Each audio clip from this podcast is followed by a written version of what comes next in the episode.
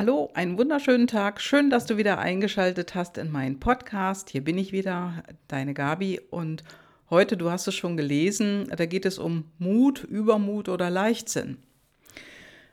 Genau, also darüber ähm, bin ich letzte Tage gestolpert und zwar genauer gesagt ähm, an einem Grillabend bei einem Geburtstag.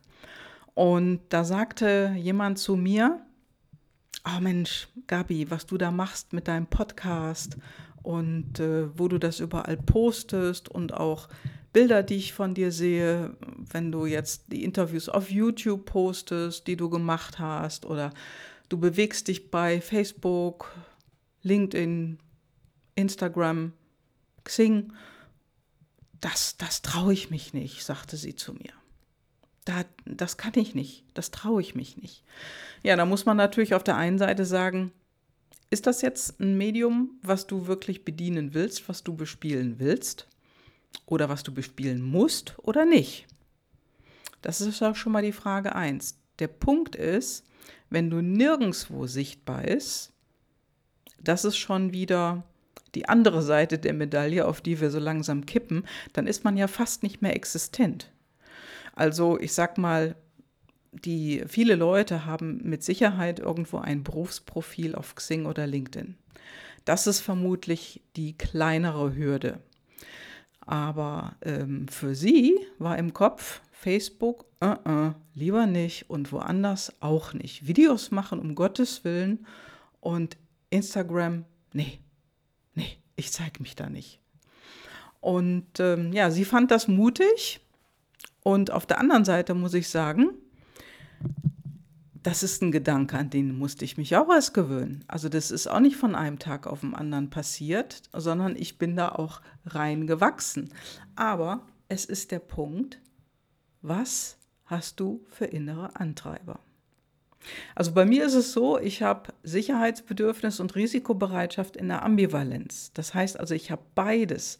Ich muss beides bedienen und ich schaue, wo ich es bediene. Und seitdem ich meine intrinsischen Motivatoren kenne, dann verstehe ich mich natürlich auch besser, dann kenne ich mich auch besser. Und diese Frau, die zu mir sprach, die war vom Typ her sehr sicherheitsbedürftig.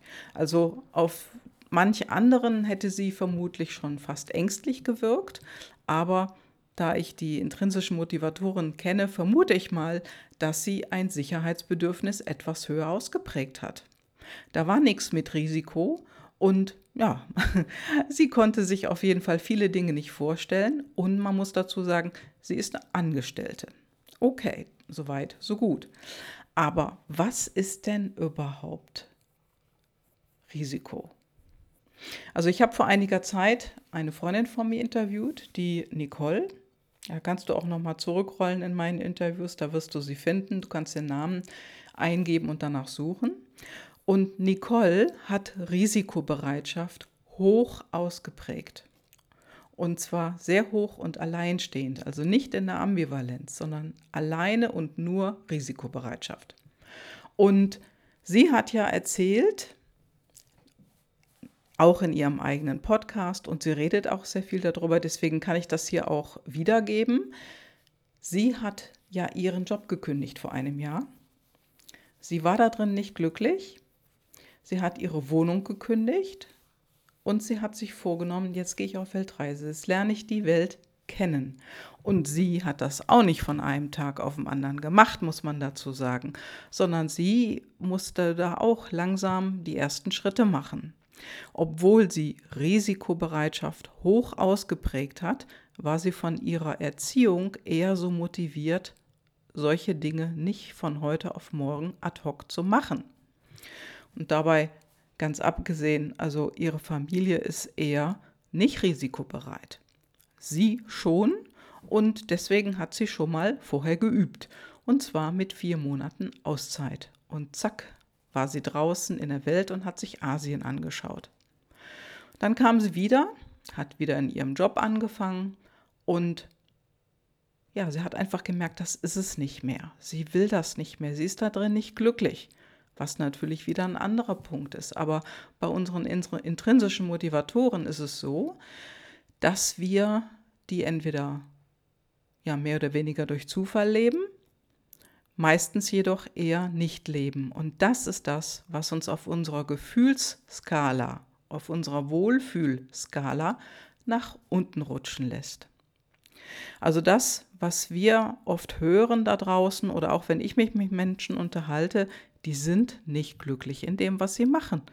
Die machen irgendeinen Job, die erfüllen irgendein Programm, aber Glück ist was anderes. Also Happy Rosé ist da nicht.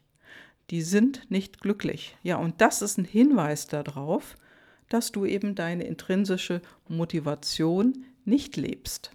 Das ist jetzt insofern natürlich schade, weil, ja, wenn du die leben würdest, dann würde dein Leben garantiert anders aussehen. Nur, wenn du das nicht machst, dann geht es ja so weiter und die Tendenz in der Spirale nach unten, die ist eher wahrscheinlich als nach oben. Und äh, für diesen Fall, also mit der Frau, mit der ich mich auf dem Grillabend unterhalten habe, die war, wie gesagt, sehr sicherheitsbedürftig und sie mochte nicht ins Risiko gehen. Also für sie war das auch so eine emotionale Achterbahn. Das ist nichts für sie.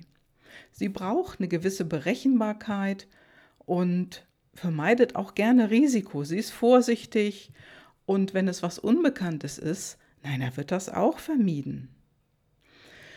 Wenn es natürlich in eine extreme Richtung geht, dann kann das gewaltige Einschränkungen zeigen oder du erkennst vielleicht bei Menschen eine gewaltige Einschränkung oder sogar vielleicht bei dir selber, denn letztendlich ist die extreme Ausrichtung eine Angst vorm Leben. Und ähm, ja, wenn du Risikobereitschaft hast, dann willst du das Risiko, dann liebst du das Abenteuer, dann hast du vielleicht als Hobby etwas sehr Ungewöhnliches. Dann hast du als Hobby vielleicht Fallschirmspringen oder du machst Bungee-Jumping im Urlaub oder sonst wo auf der Welt. Dann gehst du segeln, dann machst du einfach so einen Urlaub wie die liebe Nicole und gehst vor Hawaii schwimmen ins Wasser, auch wenn da Haie drin sind.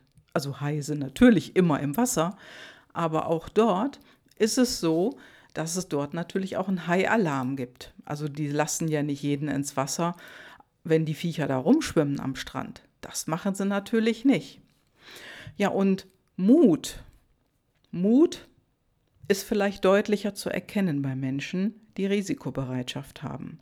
Mut ist ja immer den nächsten Schritt zu machen, ein Fuß vor dem anderen. Das heißt aber nicht, dass du sofort von der linken Seite auf die rechte Seite schwingst wie so ein Pendel und dann zack was Extremes machst, denn das wäre schon die Überschreitung des Übermutes in den Leichtsinn hinein. Also wenn das so eine, ja, eine Pendelbewegung wäre, dann ist Mut auf der einen Seite, dann gleitest du schon mal in den Übermut hinein, wenn du irgendwas Überschwängliches machst oder sagst. Und dann, dann kommt der Leichtsinn. Kennst ja bestimmt die Mutproben von früher, Klingelmännchen zu machen als Kind. Später werden die Mutproben gefährlicher. Da gibt es dann Autorennen, wenn man einen Führerschein hat. Man hört es immer wieder, dass sich irgendwelche Leute auf der Straße Autorennen leisten. Das hat nichts mit Mut zu tun, sondern das ist über den Übermut hinaus in den Leichtsinn hinein. Denn erstens mal sind die Straßen dafür nicht gedacht, es ist nicht erlaubt und du gefährdest andere und dich. Wenn man natürlich sagt, okay, hm, ich möchte das aber mal ausprobieren, dann kannst du ja am Nürburgring machen. Das kannst du dort machen, du kannst dort ein Fahrtraining machen oder du kannst einfach schnell im Kreis fahren und das Ganze ausprobieren. Ich würde das eher zum Übermut rechnen. Und das kann sowohl ein risikobereiter Mensch tun, und es kann auch jemand tun, der Sicherheitsbedürfnis ausgeprägt hat, aber hier vermutlich eher nicht so hoch. Und wenn das jemand ist mit Sicherheitsbedürfnis, dann reizt es den vielleicht auch mal, so was auszuprobieren, aber er wird das Gaspedal nicht komplett durchdrücken. Das macht so jemand nicht. Risikobereitschaft heißt zwar, dass es grundsätzlich ein risikobereiter Mensch ist und der Abenteuer liebt, Abwechslung liebt und auch ausprobiert. Nur, wenn du das intrinsisch hast, heißt das nicht, dass du es lebst. Also wie gesagt, meine Freundin Nicole, die hat diese Risikobereitschaft und die hat es erstmal getestet vier Monate lang und hatte danach noch ihren Job. Die ist dann wieder nach Hause gekommen, hat ihren Job weiter ausgeübt und irgendwann sagt sie, jetzt ist Schluss. Hat gekündigt. Es hatte natürlich noch mit anderen Faktoren und auch mit weiteren anderen intrinsischen Motivatoren zu tun. Sie hat nämlich noch stark ausgeprägt Führung, Kontaktfreudigkeit und innere Bestätigung. Und da bist du mit diesen Faktoren im Vertrieb nicht optimal aufgestellt. Denn Führung hoch ausgeprägt zu haben, das heißt auch letztendlich, ich möchte lieber für mich arbeiten oder andere Menschen dürfen für mich arbeiten. Das heißt aber nicht unbedingt, dass du der beste Vertriebsmitarbeiter bist. Im Gegenteil. Denn da sind andere Faktoren wichtig. Und Nicole hat es dann so gemacht. Wohnung gekündigt, Möbel verkauft oder so gut wie alles verkauft, was sie besaß. Vieles hat sie eingelagert und dann hat sie sich das erste Ticket gekauft. Nicht nur das Ticket ähm, ja, zum nächsten Schritt, sondern auch ein Flugticket. Und sie ist nach Asien geflogen. Das heißt natürlich immer so, buy a ticket, Dream Big, Never Return. Das heißt, mach deine Sache und kehr nicht um, bleib dabei. Und sie ist mittlerweile von Asien wieder in Europa gewesen, dann war sie in Schweden unterwegs, sie war in Spanien, Frankreich und jetzt zur Zeit ist sie gerade in den USA und auf Hawaii. Ja, und auf Hawaii, da erzählte sie mir letztens, Mensch, da waren wir im Wasser und unsere ähm, das ist eine Surflehrerin, bei der sie zurzeit wohnt. Also mehrere Menschen wohnen dort im Airbnb. Und die hat den einen schönen Strand gezeigt. Ist mit ihnen zum Strand gefahren. Bei dem ersten hat es ihr nicht so gut gefallen. Da waren die Wellen zu hoch. Da sagte sie, das ist zu gefährlich. Wir fahren an den anderen Strand und dann sind sie schwimmen gegangen. Ja, die waren irgendwie mit vier, fünf Leuten unterwegs und zack ins Wasser, Spaß gehabt, war ein toller Tag. Und an einer Stelle sagte die Surflehrerin plötzlich, so, bis hierhin und weiter schwimmen wir nicht raus, wir bleiben hier vorne. Also man konnte dort wunderbar schwimmen, ähm, wie Nicole mir erzählte, aber weiter ist sie nicht geschwommen. Das wäre dann in den Übermut hineingegangen. Warum? Und der Übermut, der schwankt, der schwappt ganz leicht in den Leichtsinn hinein. Denn weiter raus war trübes Wasser. Ja, und was ist im trüben Wasser? Du wirst es vermutlich jetzt dir denken, richtig Haie. Haie sind gerne in trübem Wasser unterwegs und das war der Surflehrerin zu gefährlich und sie hat gesagt, nee, lasst uns mal hier vorne bleiben und äh, hier können wir genug schwimmen, wir müssen gar nicht so weit raus und das ist alles okay. Ja, wenn da aber einer weiter geschwommen wäre, dann wäre das sehr übermütig gewesen und letztendlich auch leichtsinnig.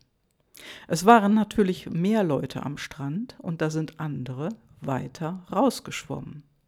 Aber die hatten nicht so eine umsichtige Surflehrerin dabei, die einfach das Gewässer dort wie aus der Westentasche kennt, schon lange auf Hawaii lebt, die also die, ihre kleine Gruppe schön zusammengehalten hat und letztendlich auch für die Sicherheit gesorgt hat. Jetzt weiß man nicht, und wir wissen es nicht, ob sie vielleicht auch Risikobereitschaft und Sicherheitsbedürfnis in der Ambivalenz hat. Aber ich könnte mir das sehr gut vorstellen, denn als Surflehrer unterwegs zu sein in der Welt oder als Surfer an sich in der Welt unterwegs zu sein und an Wettbewerben teilzunehmen, da brauchst du auch ein hohe, eine hohe Risikobereitschaft. Das ist keine Frage. Aber da bist du nur für dich alleine verantwortlich. Und du passt vielleicht noch auf einen anderen Surfer auf, dass du den nicht im Wasser überfährst mit dem Board. Wenn du aber mit anderen Menschen rausgehst und ähm, du fühlst dich für die Menschen verantwortlich, dann gehst du kein Risiko ein über eine gewisse Grenze hinaus dann bist du vorsichtig. Das heißt, schwimmen, trübes Wasser, nein, passt nicht zusammen. Und dann lässt du es mal. Also du passt ja auf deine Leute auf. Und so machst du das ja auch im Normalfall als Mutter, als Vater mit deinen Kindern. Für manche Eltern werden Kinder auch nie groß. Also man kriegt es einfach mit, egal wie alt die Kinder sind, die sind immer noch Kinder. Vielleicht hat dann deine Mutter oder dein Vater ein sehr hoch ausgeprägtes Sicherheitsbedürfnis. Vielleicht tickt er intrinsisch Sicherheit. Vielleicht ist das wirklich für ihn wichtig. Also ich kenne da so ein, zwei Menschen, vielleicht auch mehrere, die genau so ticken. Und weißt du, wenn du deine intrinsischen Motivatoren kennst und du lernst damit zu arbeiten, und das ist ja genau das, was ich mache mit Menschen, dann nimmst du dem anderen das nicht mehr übel. Genau, also ich sag mal, wenn du einen sicherheitsbedürftigen Menschen als Mutter oder als Vater hast und du bist risikofreudig, was passiert dann? Dann kracht's manchmal. Dann knallt es, dann willst du dich freistrampeln, dann willst du auch mal dein eigenes Ding machen. Und wenn da so jemand hinter dir steht, der sagt, nein, das ist zu gefährlich, sei vorsichtig, ja, bringt dich das auf die Palme oder bringt dich das in die Gelassenheit? Ich kann es dir sagen, denn ich kenne es aus eigener Erfahrung. Meine Mutter hat ein extrem hohes Sicherheitsbedürfnis. Und ich bin mir nicht sicher, ob das bei ihr hoch ausgeprägt ist oder ob sie das auch durch ihre Erlebnisse hat in der Vergangenheit. Also das spielt natürlich auch mit zusammen. Ich habe die Analyse mit meiner Mutter nicht gemacht und ähm, ich kann mir vorstellen, dass, bei, dass es bei ihr so auf kleiner Stufe oder in der mittleren Stufe ausgeprägt ist. Ja, warum denke ich, dass das so ist? Sie hat in der Vergangenheit natürlich auch ihre Erlebnisse hat, gehabt, denn sie ist als Kind Flüchtling gewesen, Kriegsflüchtling. Und das das macht natürlich was mit dir. Also alle Erlebnisse, die wir als Kinder auch mitnehmen ins Erwachsenenleben, die prägen uns natürlich. Das hören wir auch immer wieder. Und manchmal ist es nicht deins. Manchmal ist es einfach nur ein Erlebnis, was sozusagen wie eine, ein, ein Tuch über dich drüber gestülpt wurde. Und es gilt auch danach zu gucken, ist es wirklich deins, tickst du so oder wurde dir das übergestülpt? Und wenn dir jemand anders Angst gemacht hat, dann gehst du in so eine Sicherheitshaltung rein und die Angst ist nun mal nicht gesund. Jetzt will ich hier nicht großartig psychi psychologisieren, so heißt das, glaube ich, sondern wirklich gucken, was ist deins? Wie tickst du? Wie tickst du wirklich? Und ja, was heißt Mut für dich? Was bedeutet Mut für dich? Und glaub mir, wenn du Risikobedürfnis hast oder Risikobereitschaft, dann ist Mut für dich etwas anderes als für jemand, der intrinsisch ausgeprägt Sicherheitsbedürfnis hat. Und so ist es auch mit, ähm, ja, mit allen anderen Dingen, wo wir den nächsten Schritt machen oder wo wir den, hm, wie soll ich das ausdrücken, wo wir auf das nächste Level gehen. Und das kann dann auch sein, sich ein Facebook-Profil anzulegen oder ein Instagram-Profil oder auf YouTube Videos zu posten. Natürlich ist es so, dass die digitalen Kiddies, die jetzt also aufwachsen, also die Menschen, die jetzt Jugendliche sind im Alter von 20 bis 25, die sind damit aufgewachsen. Das sind Digital Natives. Das ist wieder was anderes. Für die ist das normal. Das ist für die aber auch eine andere Art von Risiko. Und ich glaube, die sind sich sehr, sehr bewusst darüber, über viele Dinge. Und wir dürfen das eben erst lernen, wenn wir eben keine Digital Natives sind. Guck dir das mal genau an in deinem Leben. Was bedeutet für dich Mut? Kennst du eine Situation, wo du selber mal übermütig warst? Und kennst du auch eine Situation, wo du selbst leichtsinnig warst? Oder du erlebst es in deinem Umfeld, dass dort Menschen Mut, Übermut oder Leichtsinn gelebt haben in ihrem Leben, in einer bestimmten Situation. Denkt darüber mal nach. Das ist mein Impuls für heute. Und hab viel Spaß bei der Überlegung. Und ich würde mich dafür interessieren, was, an was du gedacht hast, also auf, welche, auf welchen Gedanken du gekommen bist, was das für dich war. Jetzt wünsche ich dir erstmal eine super tolle Woche, denn heute ist ja Montag. Ich wünsche dir viel Spaß und auch ein bisschen mehr Mut. Bis dann. Ciao, ciao, deine Gabi.